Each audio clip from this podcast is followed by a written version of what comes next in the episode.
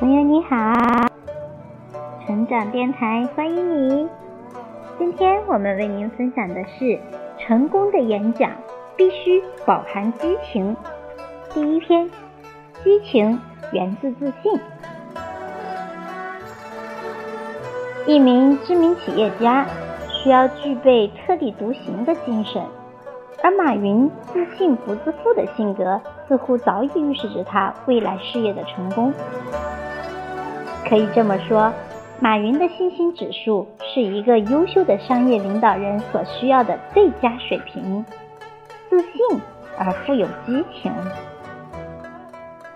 阿里巴巴从成立以来一直备受质疑。但马云用事实证明了自己决策的正确，用实实在在的成绩使投资商心服口服。在大量的商谈与竞争合作中，即便是遭遇了最寒冷的冬天，马云依旧激情不退，自信不减。一九九五年四月。身为杭州十大杰出青年教师之一，并担任学校驻外办事处主任的马云，毅然放弃了在学校工作的光明前途，找来一个学自动控制的创业伙伴何一斌，加上自己的妻子张英，三个人租了一间办公室，把家里的家具搬到办公室，再借了点钱，就投身于未知的互联网，开始了他们的创业之路。当时，马云的很多学生不理解，周围的朋友也不大理解，同事家人更是无法理解。大家都觉得马云疯了。但马云有自信，他相信自己看好的东西。在易贝与易趣强强联合，占领了中国百分之八十以上 C to C 市场份额的时候，马云却宣布进军 C to C 领域，打造淘宝网。这种不自量力的行为，让人们再次认为马云疯了。但马云有自信，他相信自己看好的东西。结果啊，马云一次又一次的成功了。曾经不被大家看好的 B to B 模式，使阿里巴巴成为中国互联网上第一个盈利的企业。而淘宝只用了不到两年时间，就打败了强大的竞争的市场。心理学家史蒂芬·科维曾告诫我们：人们对待生活的心态是世界上最神奇的力量。带着热忱、激情和希望的积极心态投入到生活和工作中去，能将一个人提升到更高的境界。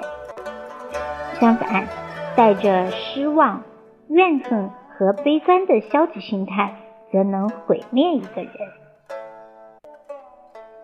聪明如马云，在对待生活与工作时，他始终都充满了热忱与自信。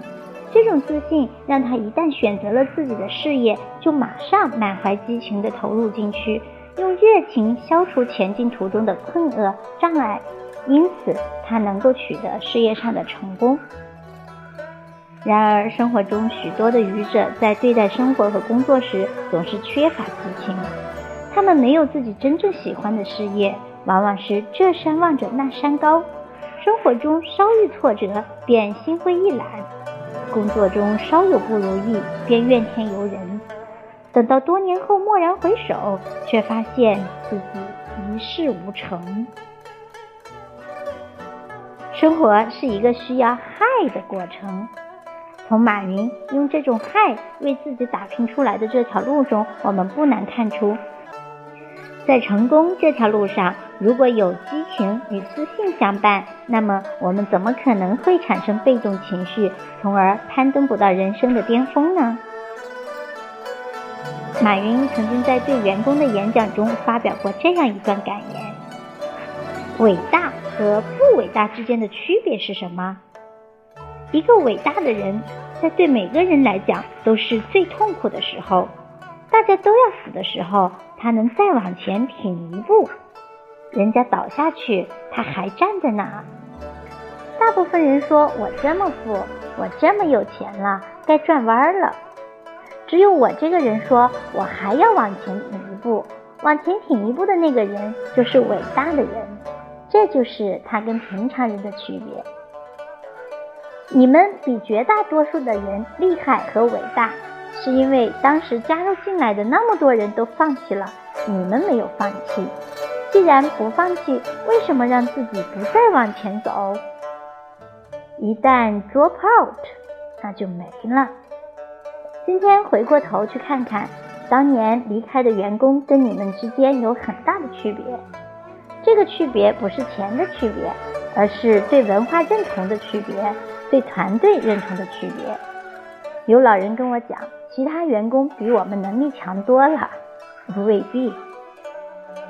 这是我今天想跟大家讲的。